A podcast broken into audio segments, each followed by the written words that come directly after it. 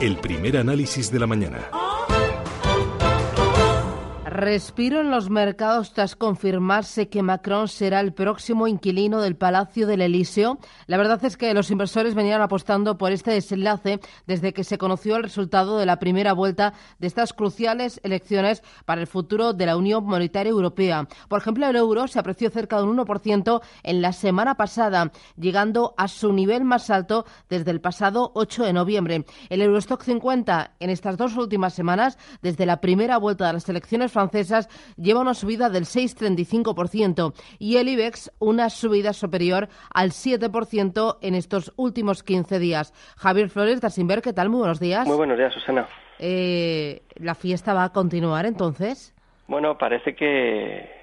Ah, bueno, a veces ya sabemos lo que pasa con la noticia, ¿no? Cuando, cuando eh, comprar con la, con la, con el rumor y vender con la noticia.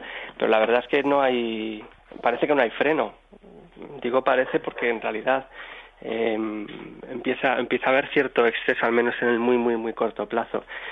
Eh, de todos modos, ahora empezaremos, imagino, a analizar eh, los resultados con más detalle y nos fijaremos en esos casi 11 millones de franceses que han votado a Marie Le Pen, que se dice pronto, y en, en cómo se plantean las elecciones legislativas. Macron va a necesitar eh, una, una, una base política sólida, una estructura propia que le permita afrontar esas legislativas y, es que no olvidemos que al final, bueno, el presidente francés, eh, poder poder efectivo para llevar a cabo las reformas que él plantea, eh, no lo tiene si no hay un, control de la Cámara, ¿no? Y es ahí donde viene ahora la lucha y a ver qué, qué sucede, ¿no? Y qué, qué juego de fuerzas hay, porque mucha gente que ha votado eh, a Macron lo ha hecho, es un voto eh, contra Le Pen, eh, pero también conocíamos esa encuesta de Ipsos que, que nos, nos señala que casi un 60% de franceses no quieren que Macron tenga mayoría absoluta. Es decir, que podríamos ver una fragmentación luego en la Cámara eh, y una posición de Le Pen. Eh, eh, bueno, eh, incómoda, vamos a decir.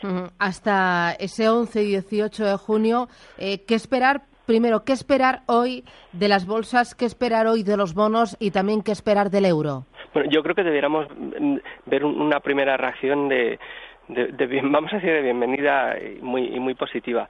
Y a partir de ahí, pues volveremos otra vez a buscar otras referencias. Ya sabemos que cada vez es todo más, más inmediato y la referencia de las elecciones, pues, pues ya ha pasado, ya ha pasado y ahora volveremos a estar pendientes de política monetaria, eh, algunos resultados, en fin. Eh, eh, yo creo que, que a veces nos centramos mucho en un tema cuando realmente ya, ya, ya venía efectivamente descontado.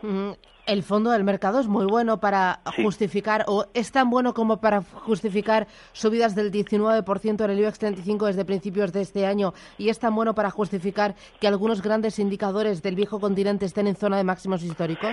Bueno, sucede una cosa muy particular con el, con el IBEX, es que es verdad que está entre los mejores índices y tiene que ver con, con la banca.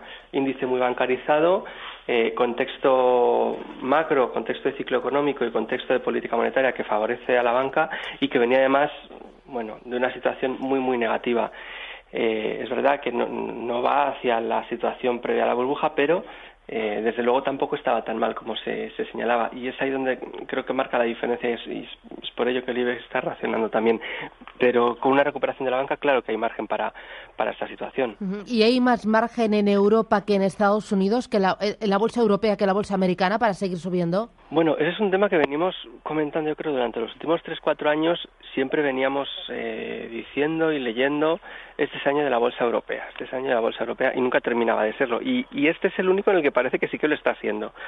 Eh, la realidad es que va a depender en realidad de, de, de, concrete o no eh, es, esa reforma fiscal eh, y ese trasvase de recursos hacia los balances empresariales en Estados Unidos, de que Donald Trump eh, concrete sus propuestas. Si se concretan, desde luego es en Estados Unidos donde se dan las mejores condiciones eh, para el ámbito empresarial, vamos a decir. De no ser así, pues sí que podríamos pensar que Europa va a poder eh, mantener esa ventaja. Eh, en este escenario tan optimista y tan a favor de la bolsa, ¿tú ahora dónde ves el mayor riesgo? Bueno, en, en la complacencia. Sin duda ahora mismo el mayor riesgo es la complacencia.